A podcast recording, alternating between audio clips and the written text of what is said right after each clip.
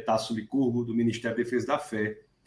Gostaria de dar boas-vindas a todos vocês que acompanham aqui a Escola Bíblica semanal. Hoje nós vamos tratar sobre um tema muito interessante, um tema muito, muito importante, né?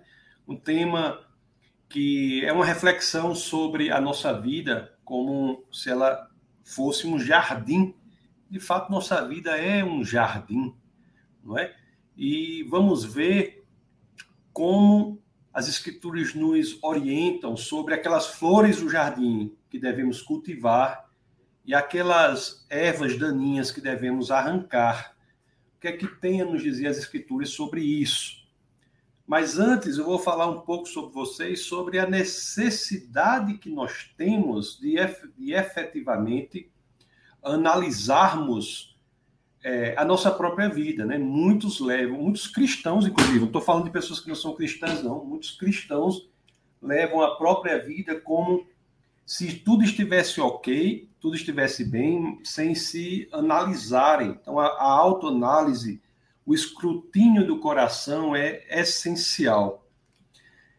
E para começar, nós vamos falar sobre um dos pontos mais altos das Escrituras, um dos momentos mais sublimes é, das Escrituras, que é o momento em que as Escrituras nos garantem que, ao, integra, ao entregarmos a nossa vida ao Senhor Jesus, nós usufruímos imediatamente de algo aqui na terra, que é o caminhar com Deus, o caminhar ao lado de Deus. Eu vou, para deixar claro, eu vou pedir a vocês que, por gentileza, abram as Escrituras na primeira epístola de João, na primeira carta de João.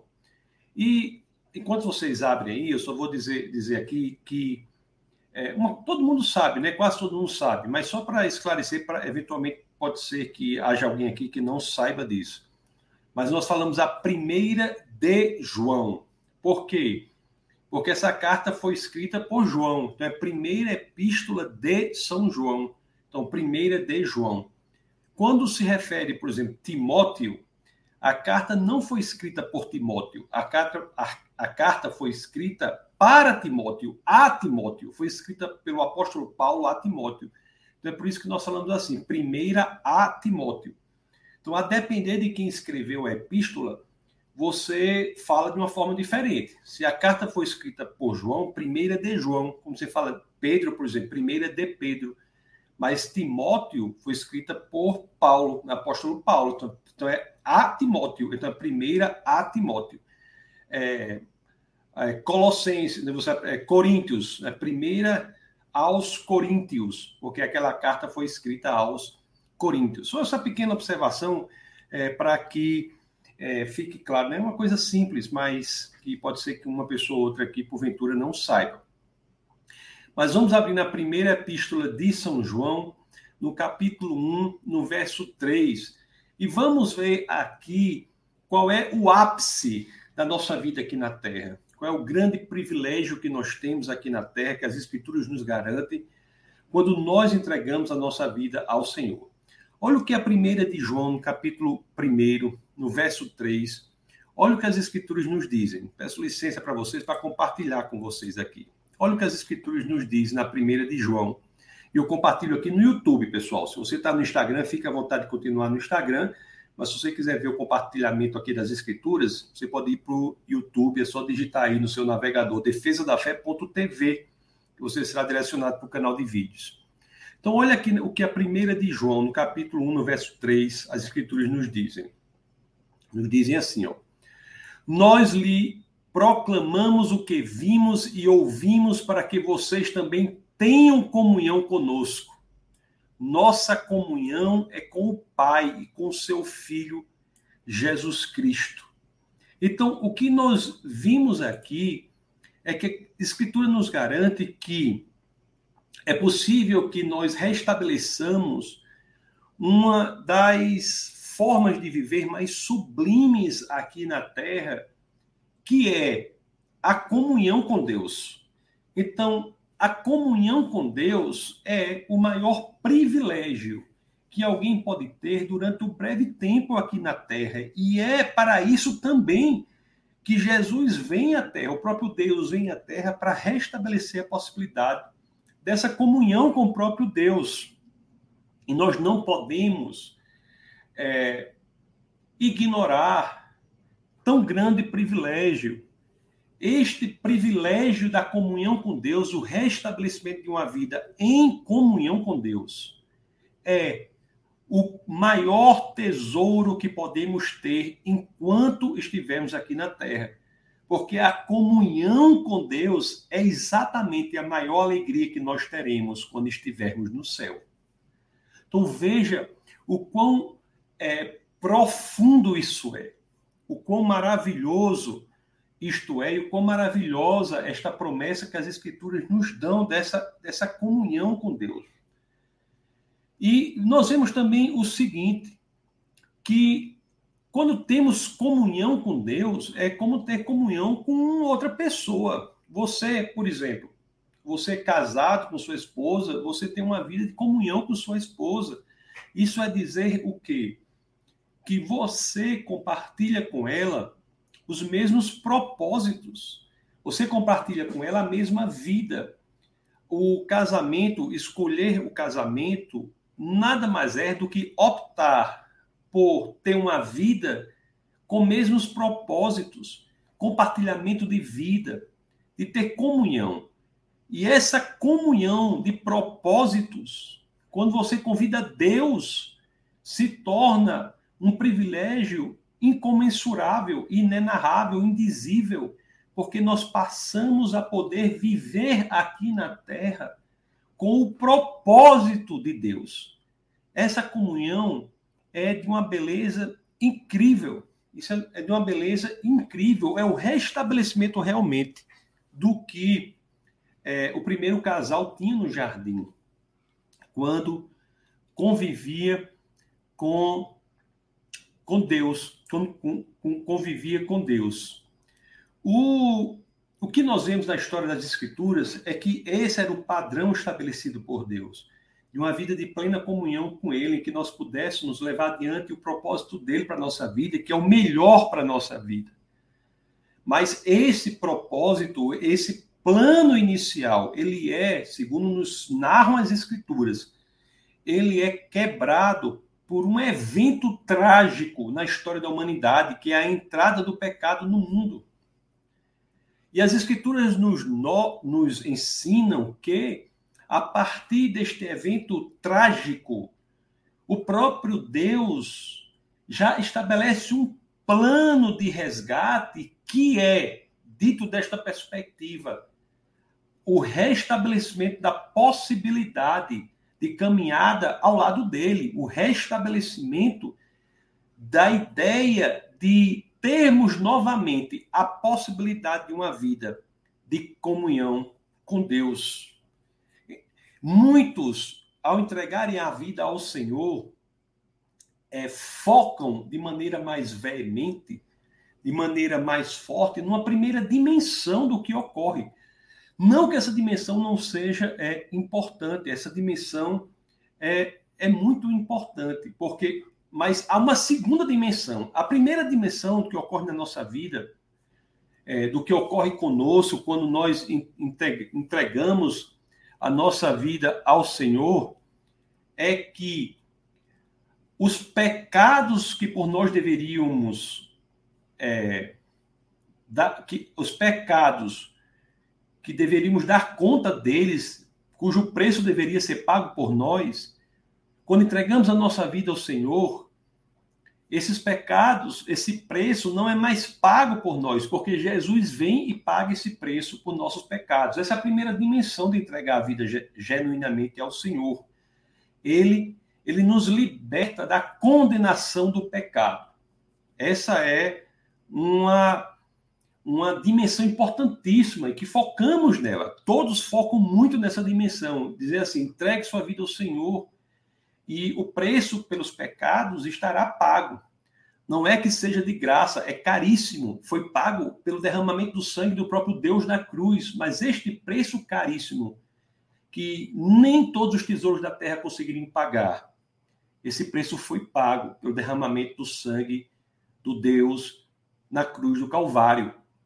Mas esta é uma dimensão, mas que leva a outra dimensão que por muitos é negligenciada, que é a dimensão de que, quando entregamos a vida ao Senhor, nós temos os preços dos nossos pecados pagos, mas nós somos colocados em uma outra possibilidade de existência ainda aqui na Terra, que é uma existência em que podemos ter comunhão, comunhão genuína com o próprio Deus, o Deus criador dos céus da terra, o Deus que em sua pessoa veio à terra para morrer por nós e pagar o, o preço de, por nossos pecados. É por isso até, e olhe só que interessante, na teologia, né? É por isso que temos diante de nós a proposta dos mandamentos. A, os mandamentos são dados a um povo que já é o povo de Deus. Os mandamentos não são dados a um povo que pretende ser o povo de Deus. Aquele povo aos quais os mandamentos foram dados era um povo que já era o povo de Deus, um povo que havia passado, eu sempre digo, né? o mar vermelho sem sequer molhar os pés, que havia sido miraculosamente alimentado no deserto, e os mandamentos são dados àquele, àquele povo para que eles obedeçam, na, no, tenham o elemento volitivo de sua vontade inclinado para a obediência dos mandamentos, para que, fazendo isso, cresçam na segunda é, dimensão da, da relação com Deus, que é ter comunhão com Ele. Então, você veja como a teologia ela, ela é muito consistente. Muitos entendem errado, acham que mandamentos são dados para pessoas cumprirem e, se cumprindo, se tornarem povo de Deus. Isso nunca está nas Escrituras. Os mandamentos são dados para um povo que já é o povo de Deus. Os mandamentos são dados para um povo para que esse povo obedeça, procure obedecer os mandamentos e, no intuito da vontade de obedecer os mandamentos, cresça em intimidade, em comunhão, no caminhar com Deus. Por isso que Deus dá os mandamentos. Nós somos salvos da condenação do pecado mas nós somos salvos da condenação do pecado para uma nova vida, não para a mesma vida. Nós somos salvos da condenação do pecado e a nós é proposta uma nova existência, ainda aqui na terra, ainda durante o tempo aqui na terra. E essa nova existência é de caminhar, procurar caminhar em comunhão com Deus. E, e os mandamentos são, conforme eu disse, um, um, uma proposta de que nós, tentando cumprir o que está ali, estaremos mais e mais perto do que Deus espera de nós, que é comunhão com Ele. Honrar, é, honrar pai e mãe, ser fiel, fidel. Por que, ser, por que devemos crescer em fidelidade? Existe o mandamento da fidelidade. Porque Deus é fiel. Por que existe o mandamento que diz para que nós não devemos mentir? Porque Deus é a verdade. Então, todos os mandamentos, ao buscarmos cumpri-los, na realidade, nós estamos moldando em nós mesmos as características da caminhada com Deus. Nós somos salvos do pecado para a comunhão com Deus. A comunhão com Deus como grande privilégio durante o tempo em que ainda estamos aqui na Terra e a comunhão com Deus como uma grande alegria que nos será proporcionada no céu.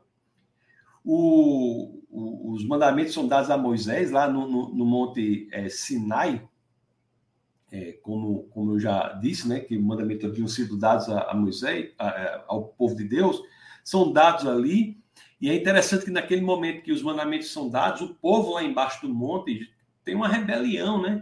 Eles, eles fazem aquele bezerro é, dourado e, e isso cria um rompimento na comunhão com Deus, na comunhão com Deus.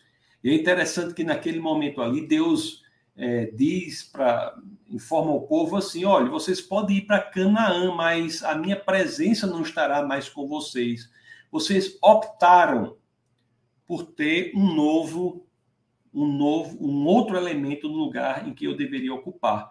Vocês optaram pelo bezerro é, dourado, a minha presença não estará mais é, com vocês, mas vocês podem ir por vocês mesmos em direção à terra prometida, uma terra que terá abundância, uma terra que terá prometida. Mas a minha presença não pode estar com vocês porque vocês colocaram algo diferente naquele lugar. É interessante que as escrituras nos dizem que aquele povo naquele momento, embora tivesse errado de maneira muito grave, porque colocaram algo no lugar de Deus, mas aquele povo tem um, um momento de clareza muito grande quando confrontados com a possibilidade de caminhar sem a presença de Deus, aquele povo diz assim: Nós não queremos caminhar sem a sua presença. Nós preferimos a presença de Deus a uma Canaã próspera e, e cheia de abundâncias lá em Êxodo, vamos abrir só para vamos abrir para nós vermos como é curioso isso, como é impressionante isso. Está em Êxodo, no capítulo 33, versos 3 e 4, olha o que as escrituras dizem. E ó, ó, olhe no 3, eu vou compartilhar com vocês aqui. Olhe no 3, como ele diz assim, ó, vão para a terra onde manam leite e mel, uma terra de abundância, uma terra de prosperidade, né? Mas eu não irei com vocês, por vocês são um povo obstinado e eu poderia destruí-los no caminho. Deus não convive com o pecado. O povo havia feito o pecado da idolatria, havia colocado uma estátua no lugar de Deus. E o 4 diz assim, ó: Quando o povo ouviu essas palavras terríveis, que palavras terríveis que Deus não caminharia com eles, começou a chorar e ninguém usou enfeite algum ninguém usou enfeite algum. Você veja aqui que naquele momento o, o povo teve uma lucidez muito grande. Lucidez muito grande. Ele disse: Nós não podemos caminhar sem o Senhor, não podemos caminhar sem Deus. Nossa vida sem Deus não faz sentido. Mais à frente, o, o, Moisés volta a falar com Deus e a mensagem lá em Êxodo 33:15 de Moisés é essa aqui, ó. Então Moisés lhes declarou: Se não fores conosco, não nos envieis, não nos envieis. O povo aqui havia tido um momento de clareza muito grande diante da possibilidade de caminhar sem Deus. Ele diz assim: se é para ir, mesmo para Canaã, a terra de onde manam leite e mel, se é para ir mesmo para Canaã, uma terra cheia de prosperidade, uma terra cheia de abundâncias, se é para ir sem Deus, eu prefiro não ir. Se não fores conosco, não nos envieis.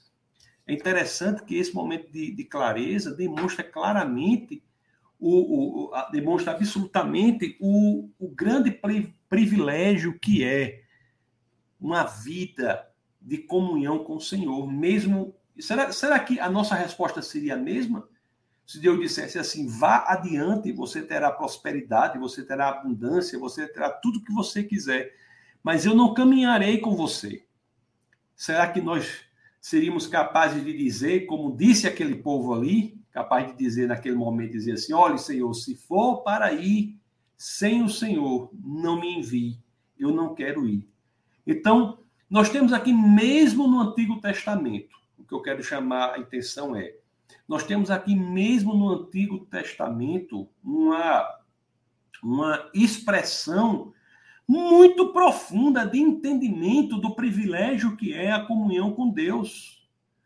Privilégio que é a comunhão com Deus, porque é isso com que devemos querer conviver. A convivência com a comunhão. A comunhão com Deus é o status que devemos buscar aqui na terra e é aquilo que usufruiremos no céu. O, a humanidade hoje em dia, e eu falo inclusive nas igrejas, pessoal, isso é um problema, inclusive nas igrejas. Tem muitas igrejas e muitos cristãos que, que parece que estão é, fading out, é, estão né, ficando desbotada, está ficando desbotada a vontade de uma vida de comunhão com Deus. Então, esse é um grande problema da contemporaneidade. As pessoas não as, as pessoas estão perdendo a ideia de que somos salvos para uma vida de comunhão com Deus, inclusive aqui na terra. Onde é que está essa vontade? Onde é que está essa vontade? Onde, porque há, muitos estão na igreja e acham que está tudo bem se não cultivam uma vida de comunhão com Deus.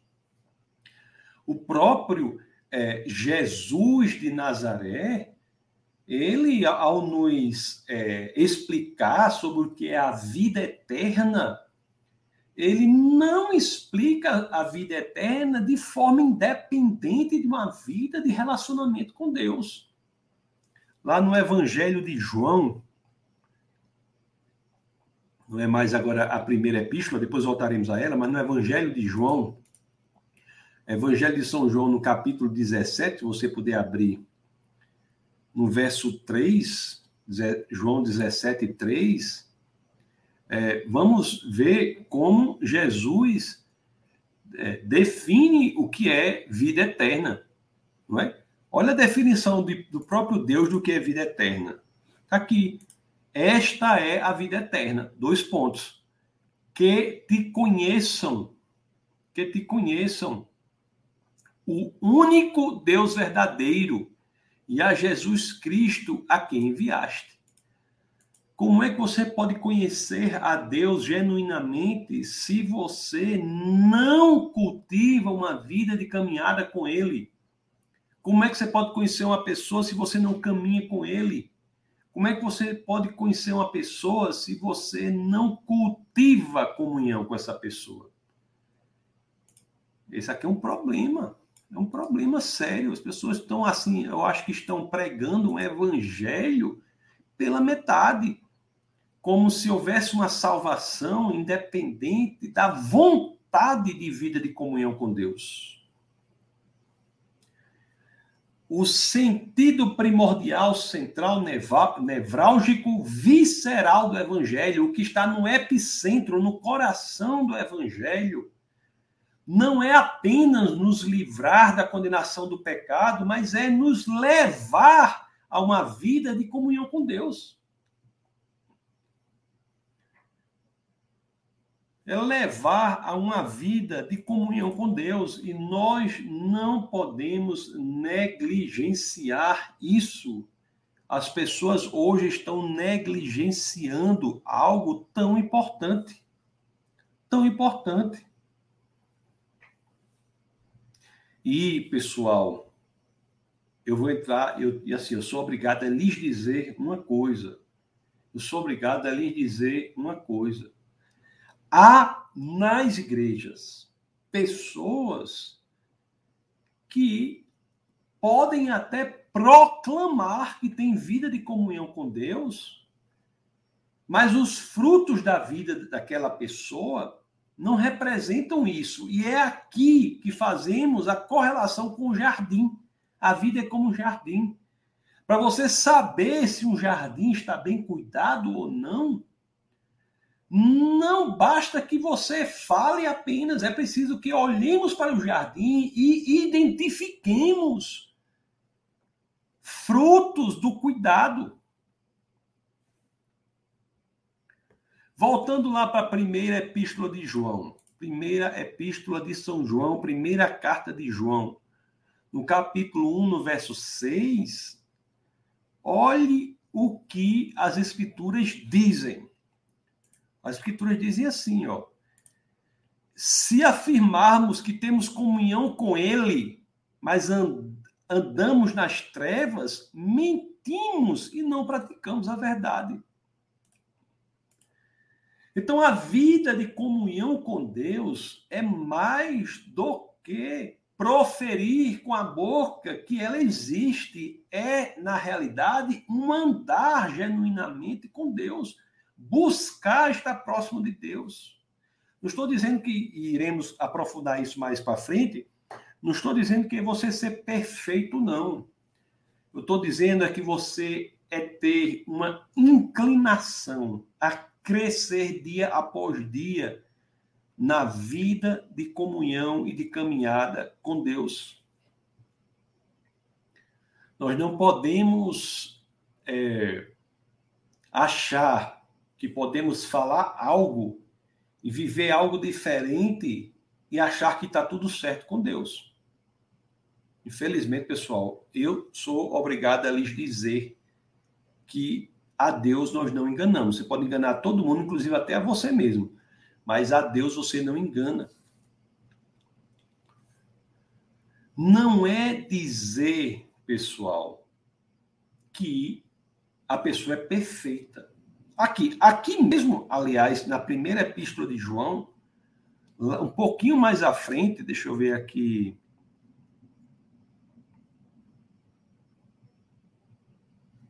Vamos ler o 6, o 7 e o 8, para vocês verem como as escrituras são impressionantes. Diz assim, ó. Se afirmarmos que temos comunhão com ele, mas andamos nas trevas, mentimos e não praticamos a verdade. Se, porém, andarmos na luz, como ele está na luz, temos comunhão uns com os outros, e o sangue de Jesus, seu Filho, nos purifica de todo pecado.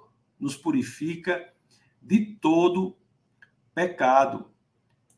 É, e o 8 diz: se afirmarmos que estamos sem pecado, enganamos a nós mesmos e a verdade não está em nós. Aí diz: se confessarmos os nossos pecados, ele é fiel e justo para perdoar os nossos pecados, nos purificar de toda injustiça. Então, nós já vimos aqui uma vida de caminhada com Deus não é dizer que você está imune aos pecados, mas é dizer que a sua natureza não é mais de pecador. Você se sente mal quando peca e tenta ajeitar o seu caminho, confessa seu pecado ao Senhor, tenta endireitar. Agora, a grande verdade que precisa ser dita à igreja, e as pessoas precisam pregar sobre isso, porque não há nada pior do que você achar que você entregou sua vida a Jesus, que você está com Jesus e no último dia descobrir que não está. Você está se enganando. Uma pessoa que verdadeiramente não entregou a vida ao Senhor é melhor que esteja perdida no mundo do que se enganando na igreja. É melhor que esteja no mundo, porque pelo menos a desgraceira do mundo pode levantar o sinal vermelho, acender o sinal vermelho para ela, do que estar se enganando na igreja. Eu falo ao cristão, se você está na igreja, entregou seu, sua vida ao Senhor, analise-se a si próprio, para que você não fuja dessa posição. Não fuja dessa posição. Não há nada pior do que achar que está tudo bem quando está tudo errado. Lá em Mateus, no capítulo 7, eu sei que é duro dizer isso, mas é coisa que eu tenho que dizer. Eu tenho que dizer. Mateus, no capítulo 7, no verso 22 e 23, o que as escrituras dizem. Olhe quem. Eu estou falando do hipócrita. A pessoa que diz que entregou sua vida ao Senhor, mas vive como se Deus não existisse.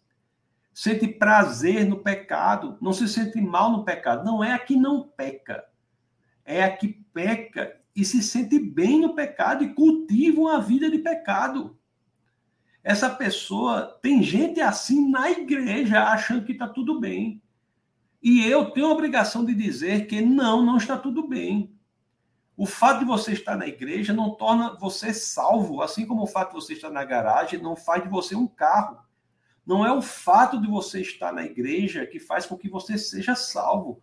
É o fato de verdadeiramente você ter entregado sua vida ao Senhor.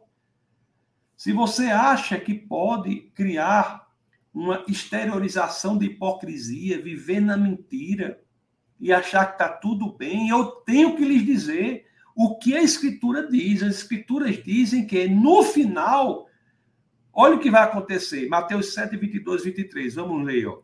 Muitos me dirão naquele dia: Senhor, Senhor, não profetizamos em teu nome, em teu nome não expulsamos demônios e não realizamos muitos milagres? Então eu lhes direi claramente: nunca os conheci, afastem-se de mim, vocês que praticam o mal.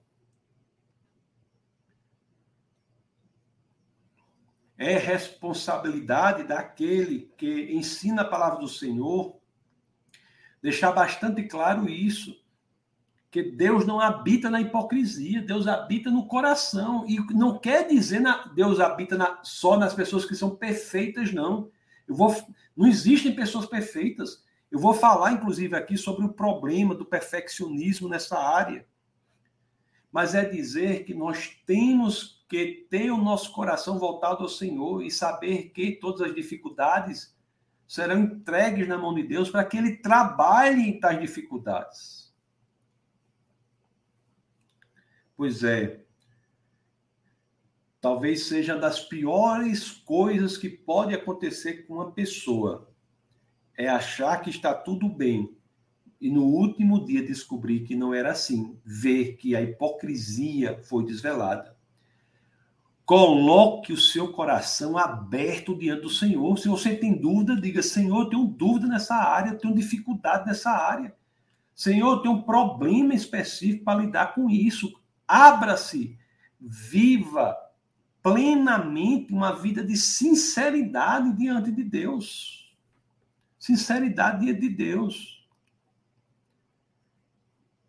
E porque quando nós fazemos isso, é que nossa vida realmente passa a ser parecida com um jardim cujo jardineiro é o próprio Senhor.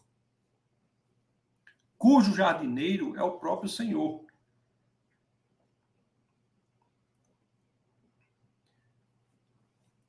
O jardim, nós sabemos. Quando você vai para o jardim, você conhece. Eu, te, eu tenho um jardim num determinado local que eu vou de tempos e tempos. E tem uma pessoa que toma conta do jardim. Quando eu chego lá, eu sei dizer se o jardim tem sido bem cuidado ou não. Há evidências do trabalho do jardineiro no jardim. Da mesma forma é a nossa vida. Nós temos que buscar as evidências do trabalho do jardineiro em nossa vida. Há evidências do trabalho de Jesus, o jardineiro, no jardim de sua vida. Você tem aberto o seu coração para que o jardineiro Jesus entre e cultive este jardim? Ou você tem proclamado que o jardim está bonito mas lá no seu coração, por trás das portas cerradas, fechadas, o que existem são ervas daninhas tomando conta de tudo. Todo jardim tem flores para serem cultivadas e tem ervas daninhas para serem arrancadas. A nossa vida é assim. A nossa vida é assim. E o grande perigo é achar que você pode fechar o portão e deixar um jardim por si só lá dentro, a sua própria vontade. Eu vou dizer para você, não dá certo. Se você tem um jardim, você sabe que não é assim. As ervas daninhas vão tomar conta de tudo. E tem, e, tem outra coisa, as raízes vão ficando mais profundas. Tem uma planta lá no jardim, que é um negócio que dá no, no meio da grama, que você tem que arrancar pela raiz, pela raiz. Se você demora a fazer isso, a raiz vai ficando mais funda chega um ponto que vai ficando mais e mais difícil arrancar aquilo ali. Da mesma forma é a nossa vida. A nossa vida é um jardim vivo. Nossa vida não é estática, parada. É um jardim vivo. Que precisa esse jardim ser cuidado. Nosso jardim é sempre um trabalho que não acaba, um trabalho em progresso, um trabalho contínuo. E se nós não temos o cuidado de abrir as portas para que o jardineiro Jesus entre e cultive as flores que têm de ser cultivadas e arranque as ervas daninhas que precisam ser arrancadas. O processo natural das coisas é uma destruição total desse jardim. Destruição total desse jardim. Então analise agora o seu coração. Imagine a sua vida como um jardim e responda para si próprio. Há evidências nesse jardim do trabalho do jardineiro ou não? Há evidências nesse jardim do trabalho do jardineiro ou não? Nós vamos ver aqui que todo jardim em que Jesus encontra as portas abertas para entrar e cultivar, e é um trabalho progressivo, dia após dia, C.S. Lewis sempre dizia, né, de vez em quando eu repito isso, ele dizia assim, não é interessante como dia após dia parece que nada muda, mas quando olhamos para trás tudo está diferente? É um trabalho progressivo, diário, mas você tem visto esse trabalho? Você tem aberto o coração para que esse trabalho ocorra? Quais são as flores que têm sido cultivadas no seu jardim, as ervas daninhas que têm sido arrancadas? Existem certas flores que têm de ser cultivadas. Flores que têm, têm de ser cultivadas. Aqui mesmo na primeira de João, que nós estamos analisando, no capítulo 1, no primeira de João, no capítulo 1, no verso 5, no comecinho do capítulo 1, no verso 5, João, primeira de João, acho que é João 1, 5, é no primeiro de Primeira de João 1,5 mesmo. Deixa eu colocar aí para vocês. As escrituras dizem assim, ó, essa é a mensagem que dele ouvimos e transmitimos a vocês. Deus é luz, nele não há trevas alguma. Deus é luz, nele não há trevas alguma. Então, o que é que esse jardineiro tem encontrado quando chega nesse jardim? Encontra a possibilidade de entrar e passar a fazer o seu trabalho? O que, é que ele tem encontrado? Nós vamos ver aqui três flores, que são flores que são cultivadas nesse jardim. Três flores que devem ser cultivadas pelo jardineiro Jesus no jardim de nossas almas.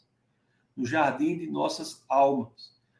Não é que elas estejam totalmente belas e perfeitas no jardim da sua vida, mas é que elas estejam crescendo, elas estejam progredindo, é que amanhã elas estejam melhores do que hoje e, e hoje estejam melhores do que estavam ontem. Haja um progresso no cultivo dessas flores. E é assim.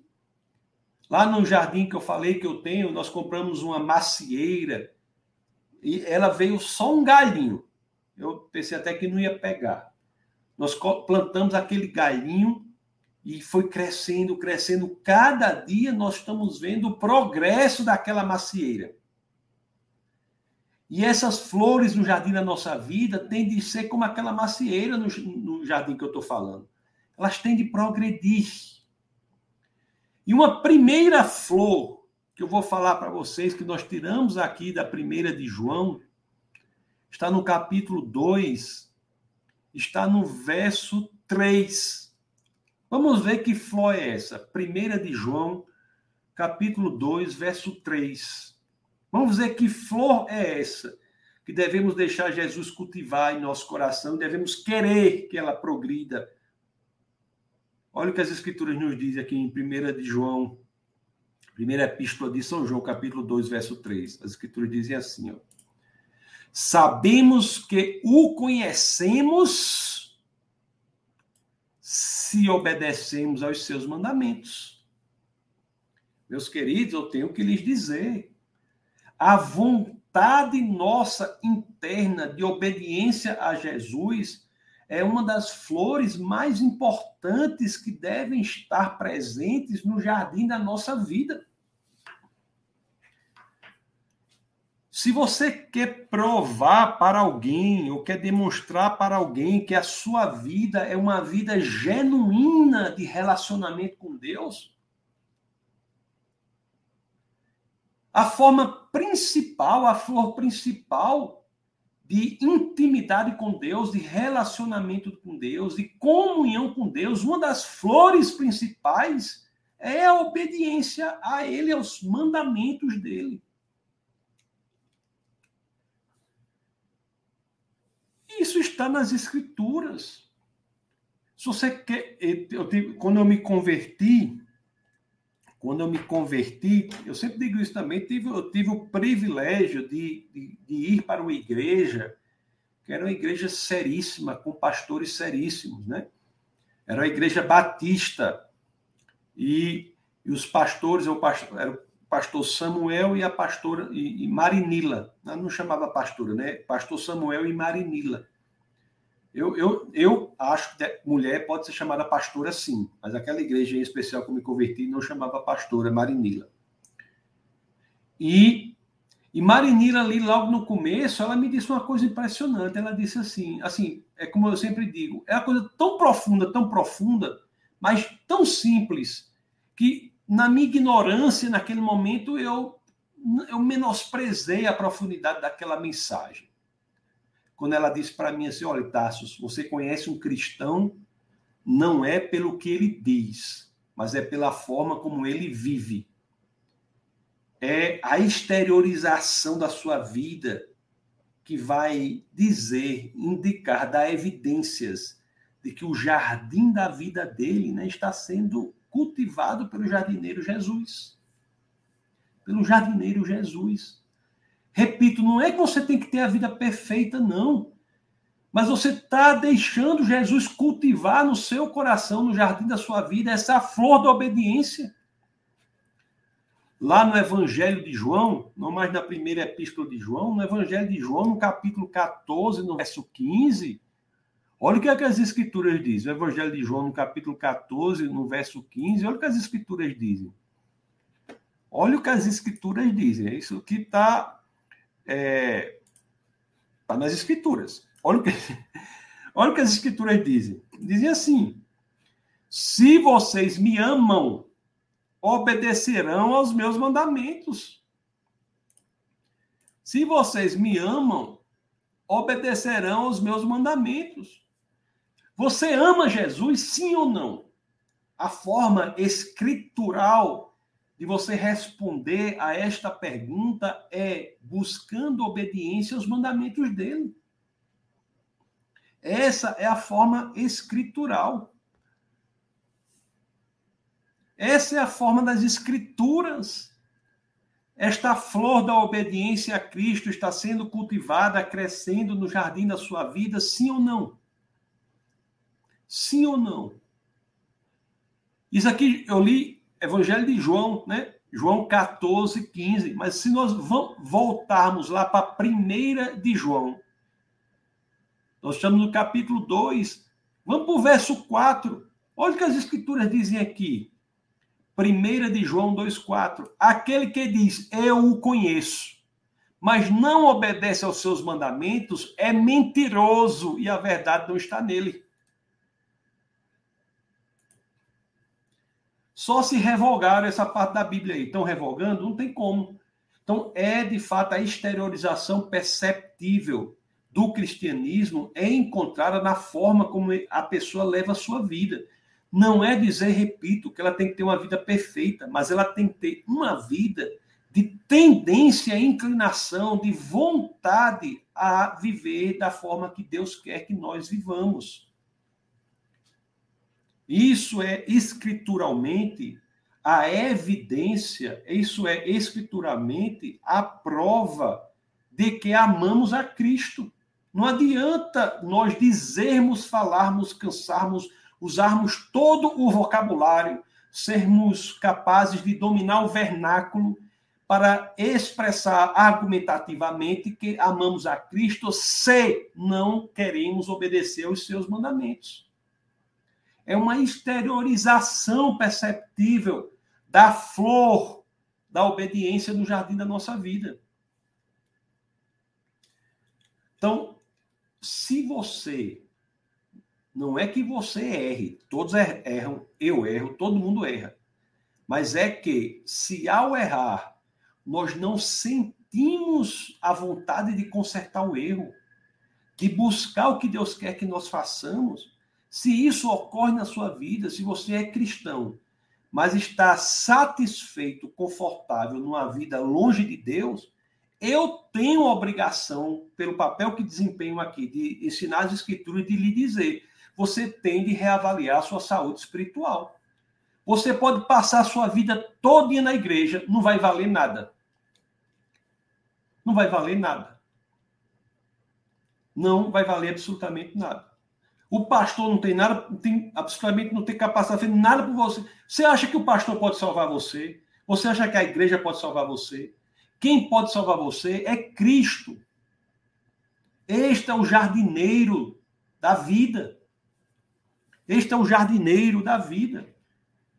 Que o pastor faz é encaminhá-lo para as verdades que estão expressas no Evangelho, para que você cresça em relacionamento com o próprio Deus, abra o portão do jardim da sua vida, para que Jesus entre e passe a cultivar essas flores que evidenciam o amor por Ele.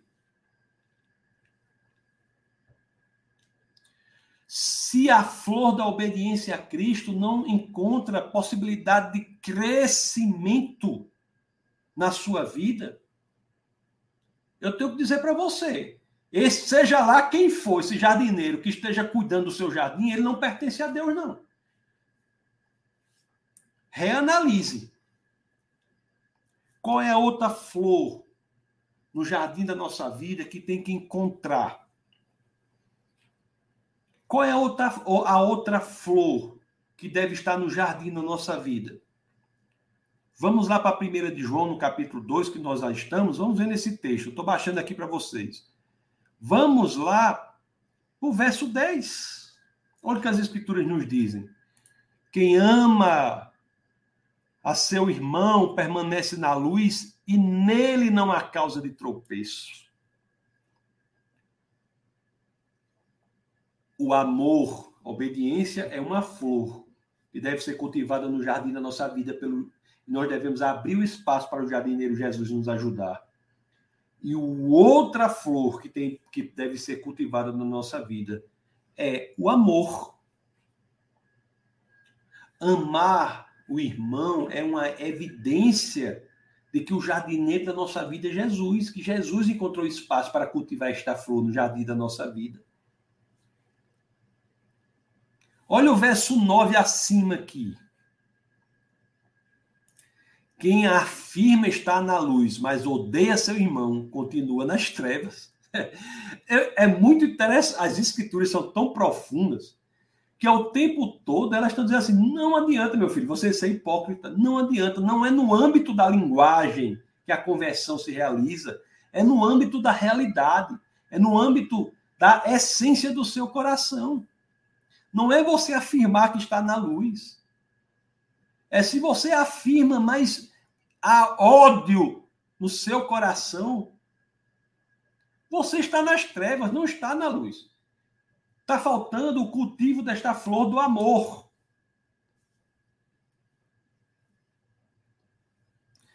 Eu disse para vocês sobre a flor da obediência. Se ela não está crescendo, reanalise sua saúde espiritual. Da mesma forma, eu digo quanto a flor do amor.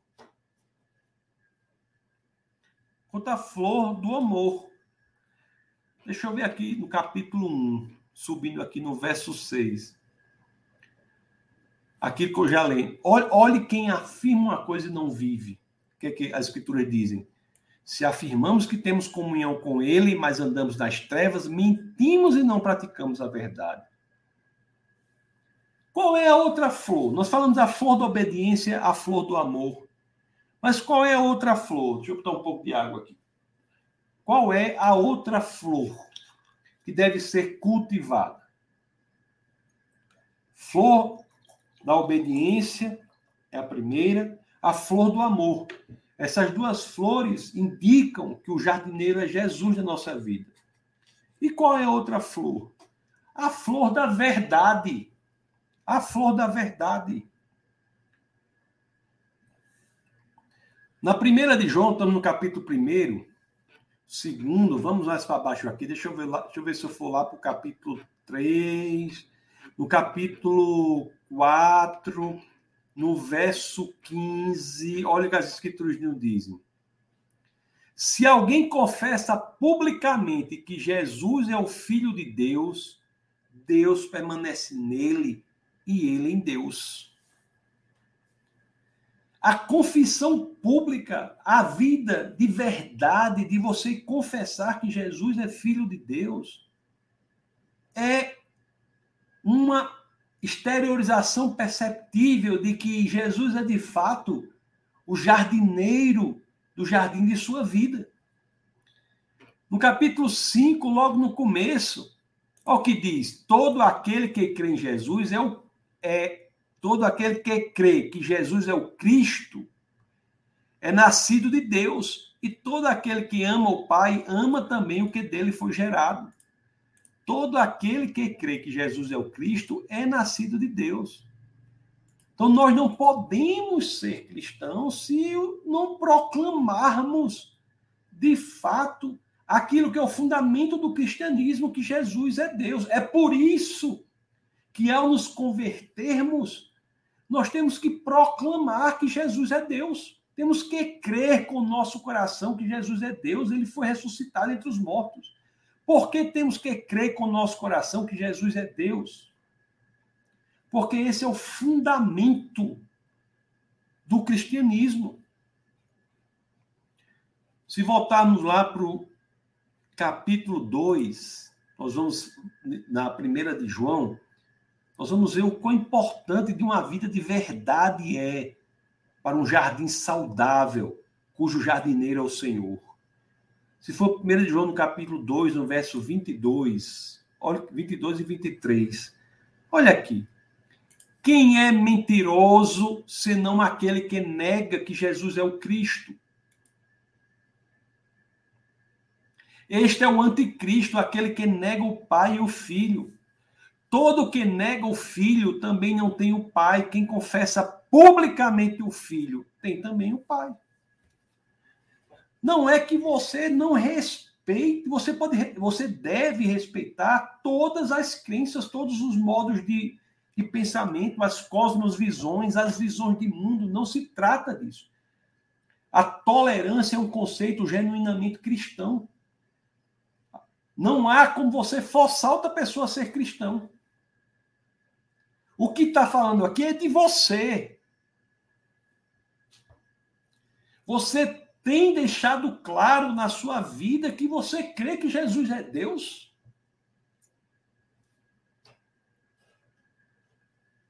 Qual tem sido a sua resposta exterior para Jesus Cristo em sua vida? Quando Jesus é o jardineiro de nossa vida, nós não temos o menor constrangimento em deixar claro que nossa crença é que Jesus é o Deus encarnado. Cada um crê da forma que bem quiser. Todos são livres para crerem da forma que quiserem, mas a nós, que somos genuinamente cristãos, nos cabe deixar claro, com respeito, moderação, equilíbrio, conforme nos diz a primeira epístola de Pedro, capítulo 3, verso 15, que um dos fundamentos basilares de entregarmos a nossa vida ao Senhor é porque Ele é Deus. Ele não é a representação de Deus, ele é a apresentação de Deus. Ele é o Deus presente. É o Deus criador dos céus e da terra que vem para habitar entre nós. É o Filho de Deus que se faz filho dos homens, para que nós, filhos dos homens, possamos nos tornar filhos de Deus. Isso tem que estar claro. Não podemos ter constrangimento algum de dizer isso. Constrangimento algum de dizer isso. A pessoa que nega a verdade, a pessoa que se constrange em falar a verdade, essa pessoa não tem comunhão com Deus. E fico bastante. E eu reitero algo que é óbvio, mas tem que deixar claro. Não é você, você não tem como no cristianismo forçar ninguém a ser cristão. Cada um é o que quiser. Mas a minha preocupação aqui é com você que se autoproclama cristão, você tem negado Cristo em sua vida? Qual é a marca distintiva da sua vida? Se não a fé naquele que é o Deus encarnado. Qual é? Então, nós temos, meus amados irmãos, essas, essas três flores que têm que ser cultivadas. Se você tem dificuldade no. Se você olha para o jardim da sua vida e vê que alguma dessas flores está com dificuldade de crescer, abra o seu coração para o Senhor. Incline-se para o cultivo desta flor seja a flor da obediência, seja a flor do amor, seja a flor, a flor da verdade. E não só há flores a serem cultivadas, mas há ervas daninhas a serem arrancadas no jardim da nossa vida. Aliás, nós já lemos aqui, né, no capítulo 1 da primeira epístola de São João, na primeira de João, capítulo 1, verso 8, nós já lemos, né? Olha como há ervas daninhas. Se afirmamos que estamos sem pecado, enganamos a nós mesmos e a verdade não está em nós. As escrituras não estão dizendo que é possível você ter uma vida sem ervas daninhas. As escrituras não estão dizendo assim, você tem que ter um jardim sem ervas daninhas, que não nasça ervas daninhas. Não estão dizendo isso. Pelo contrário.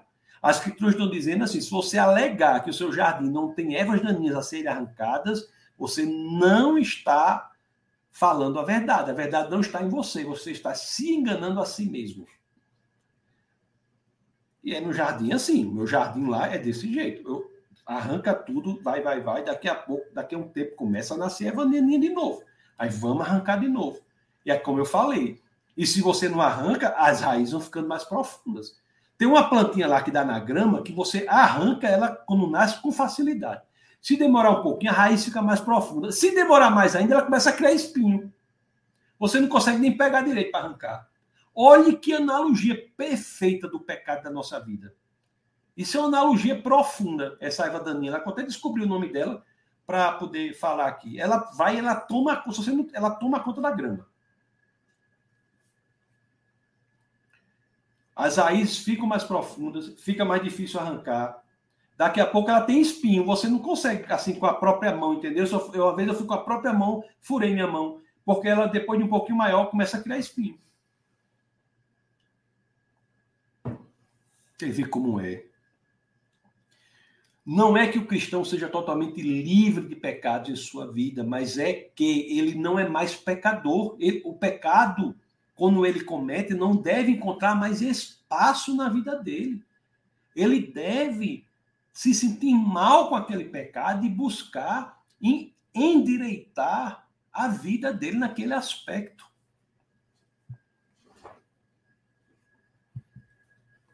Há algumas ervas daninhas muito claras, né, que precisam ser arrancadas. Nós somos aqui ainda na primeira de João, no capítulo 2, no verso 16, Vamos ver o que é que diz aqui, verso 16. Olha só, só aqui, ó. Só o que diz aqui, ó. Pois tudo que há no mundo, a cobiça da carne, a cobiça dos olhos e a ostentação dos bens, não provém do Pai, mas do mundo. Temos exemplos aqui claros de ervas daninhas que devem ser arrancadas do jardim da nossa vida. Quando abrimos as portas do jardim da nossa vida para que Jesus Cristo, o jardineiro, atue, essas ervas daninhas não devem continuar pelo simples motivo de que elas terão um condão de destruir todo o jardim. Todo o jardim. As ervas daninhas elas se espalham muito rapidamente, as suas raízes se tornam muito profundas. E se nós a deixarmos crescerem, todas as flores, inclusive as da obediência, do amor e da verdade, serão afetadas. elas irão destruir o jardim da sua vida. E aqui, em primeira epístola de São João 2,16, nós temos apenas um exemplo de algumas dessas ervas daninhas, há muitas outras. Isso é uma exemplificação, não é fechado. Uma exemplificação. Cobiça da carne, ou, ou, ou da natureza pecaminosa. Então, às vezes as pessoas querem é, deixar que o pecado se torne presente na vida, criam o, tem gente que chama assim, o pecado de estimação. O pecado de estimação. Achando de forma absolutamente inadequada que o pecado é uma escolha. Não, o pecado não é apenas uma escolha. O pecado exerce um poder. A escolha pecaminosa faz com que o pecado passe gradativamente a ganhar proporção, ganhar proporção, ganhar proporção, até chega o ponto em que, usando a nomenclatura, a forma que fala as escrituras, você se torna escravo do pecado. Escravo do pecado. O que quer dizer escravo do pecado? É aquela erva daninha que cresceu até um determinado ponto que você não consegue mais lidar com ela.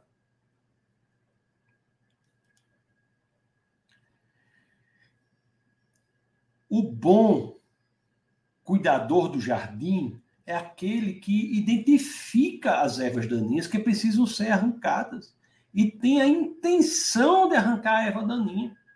Mesmo que você tenha uma erva daninha difícil de arrancar, você não tem que analisar se a erva está arrancada ou não primeiro. Você tem que analisar se o seu coração, se a sua vontade está disposta a arrancar ou não. Você quer arrancar ou você quer deixar lá?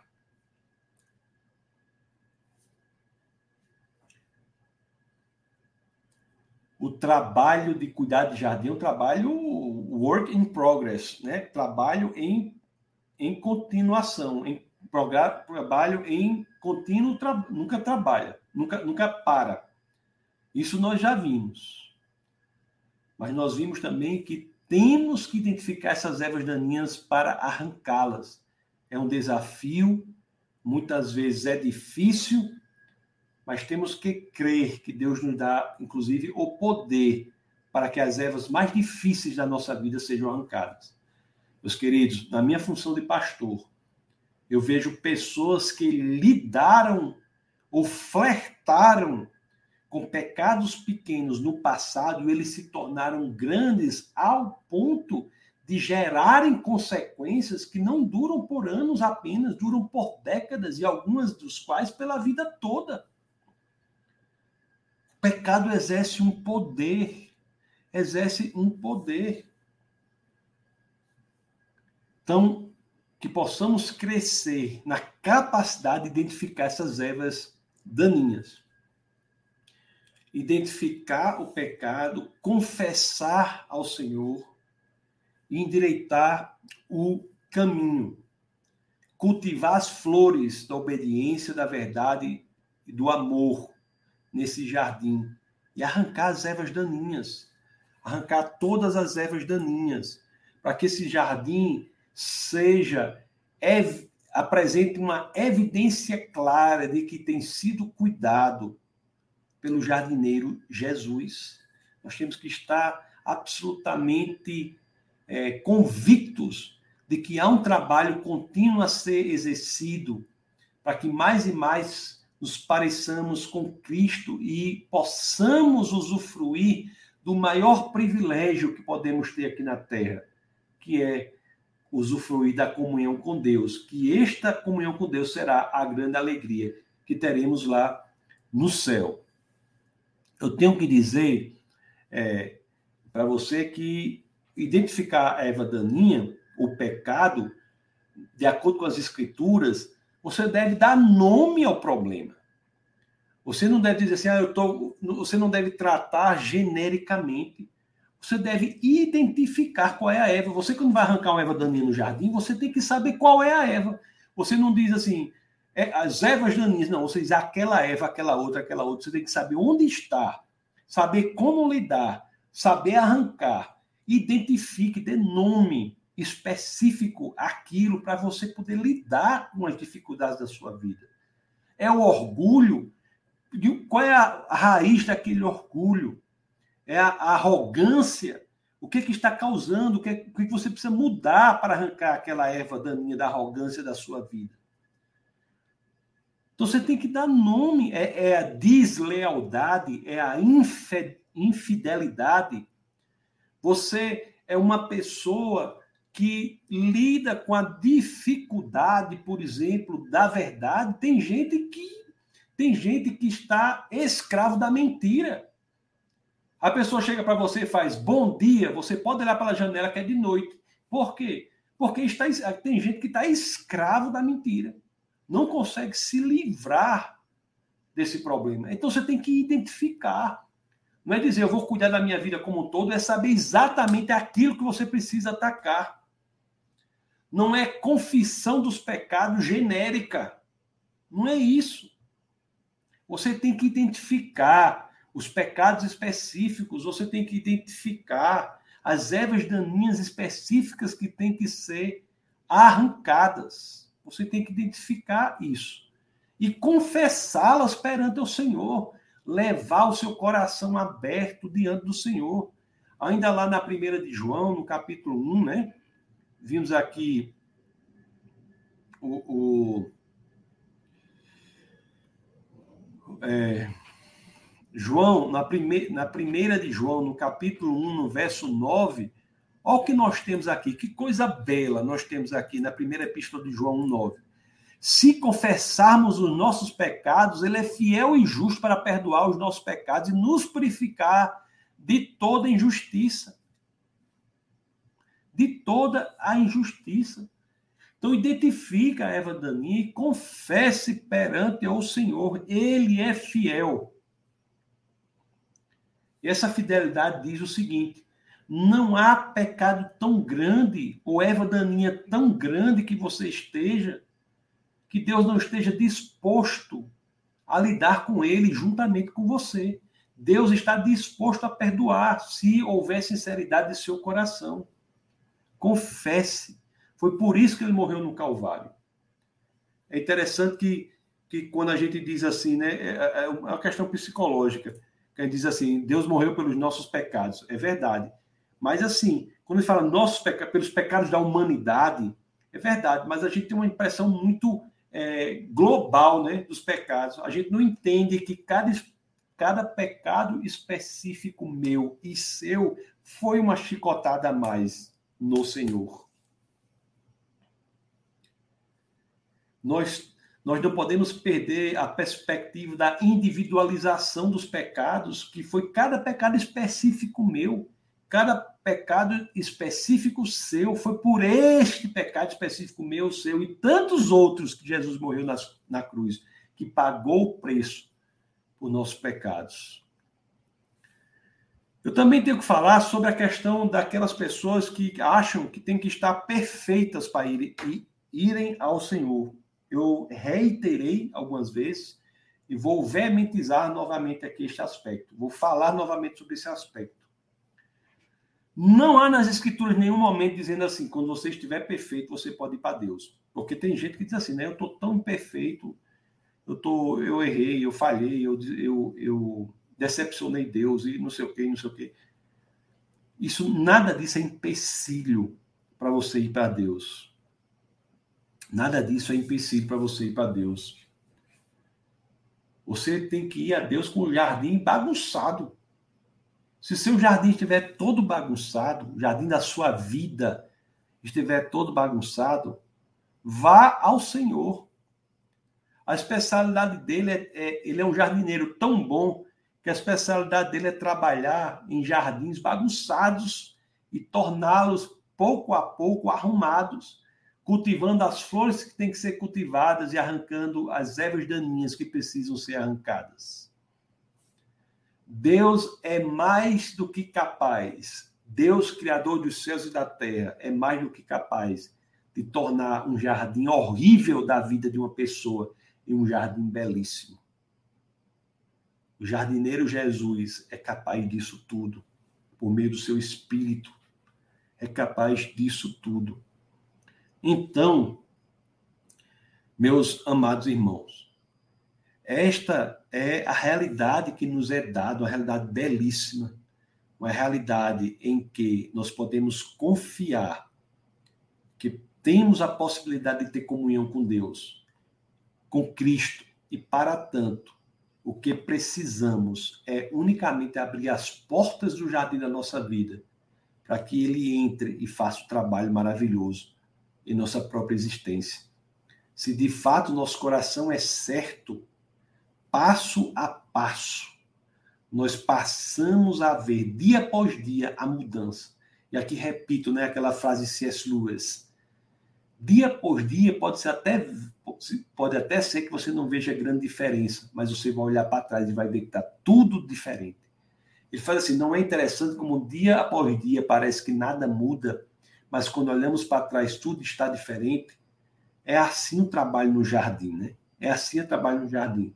E quando nós pudermos ver o jardim progredindo em sua vida, progredindo em minha vida, aí sim Aí é evidência de que Jesus é realmente o jardineiro do jardim da nossa vida. Nós não estaremos entre as, aqueles que seremos negativamente surpreendidos no último dia, porque saberemos que nós abrimos o nosso coração para o trabalho de Deus. Ok? Ok, meus amados irmãos? Vou ler aqui alguns comentários. Essa é a mensagem que eu tenho para vocês hoje na nossa escola bíblica semanal. Na próxima aula, na próxima semana, eu entrarei no livro de Apocalipse. Coloque aí os comentários. Eu vou já ler. Você que está no YouTube, ou no YouTube não. É, YouTube, você que está no YouTube, né? Mas você que está no Instagram, está no Facebook. Mantenha-se conectado conosco. É graças a pessoas como vocês que nós conseguimos atingir ainda mais pessoas eu acho que JC não está muito longe, não, viu? E voltar, não. Vamos nessa caminhada aí. Você que está no. Deixa eu ver aqui o Instagram, tem muita gente, tem a Carla, está aqui. Seja, Carla, Carla Lopes, seja muito bem-vinda. Nós temos Pitimbu, está aqui. Estúdio Store, Luciano, Renato, professor da, Davi Alves, Edson, Tatiane Costa, Sandala, Sejam muito bem-vindos, Letícia. O Jordan está aqui também. Cibele, pessoas muito queridas no Instagram. O Instagram é Tassos Licurgo. Se você não, não quiser seguir, né? Fique bem à vontade. Sejam muito bem-vindos vocês do Instagram. E as aulas são sempre aqui é, no defesadafé.tv. A Carla diz: gostei da camisa do Dallas. É isso mesmo, Dallas Cowboys, né? É o time que a gente.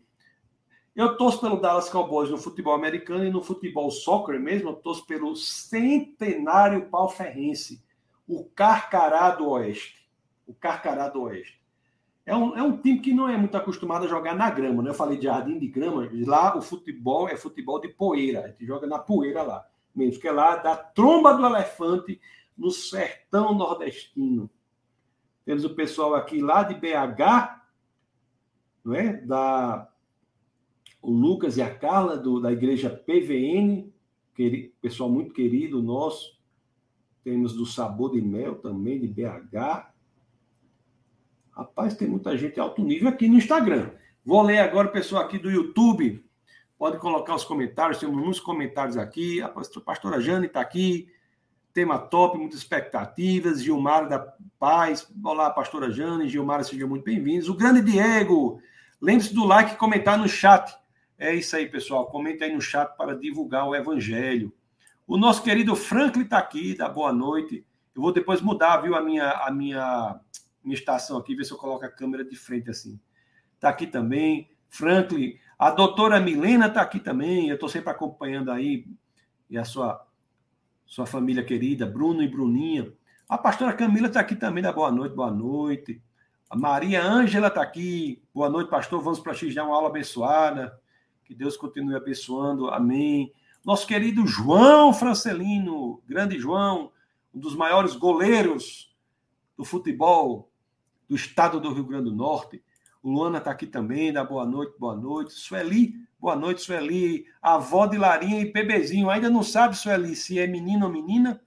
Quando souber, divulga aí o nome pra gente, viu? Larinha, tem que. Rapaz, eu, oh, rapaz, eu tive Natal. Não tiver em Natal, eu tenho que gravar o vídeo com Larinha, dizendo: deixe o, o like, inscreva-se no canal. Pra gente botar aqui, se ela quiser, né? Kardec está aqui, grande Kardec, boa noite, seja muito bem-vindo, Kardec. Pastor Marcos, do Defesa da Fé, está aqui também, boa noite, povo abençoado, pastor querido. Flávio Bezerra, olá, Flávio, tenha muito boa noite para você. Nós temos a Erivânia, está aqui também, muito bem, muito. Grande Erivânia, toma ajuda lá na. Está na liderança lá do, do trabalho de mulheres. Temos o pastor Judson daqui, grande pastor Judson. Olha aí o, o, o desenho dele aí, a, o profile picture dele, como é invocado aí, ó. Esse azul é o infinito, é o, é o universo que ele está aí. Reginaldo Silva está aqui também, Pai do Senhor. Reginaldo de Ourinhos. Há duas semanas não recebi o aviso da aula.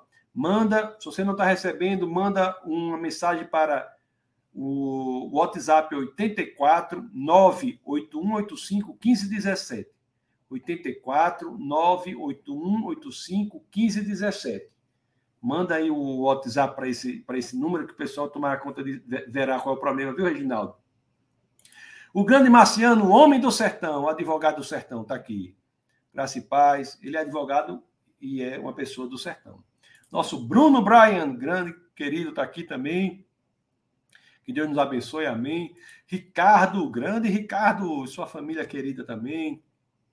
E os meninos, Ricardo, cadê os meninos, Ricardo? Ó, quem está aqui, Orlando Licurgo, meu filho, boa noite, graça e paz, boa noite. Dani Lacerda, doutora Dani, está aqui também. Daniel Silva, graça e paz. É, graça e paz, Daniel. Olha, está aqui o grande professor Rodrigo Pena Firme. Esse homem, quando escreve alguma coisa, a mão não treme de jeito nenhum, ele escreve com a pena firme.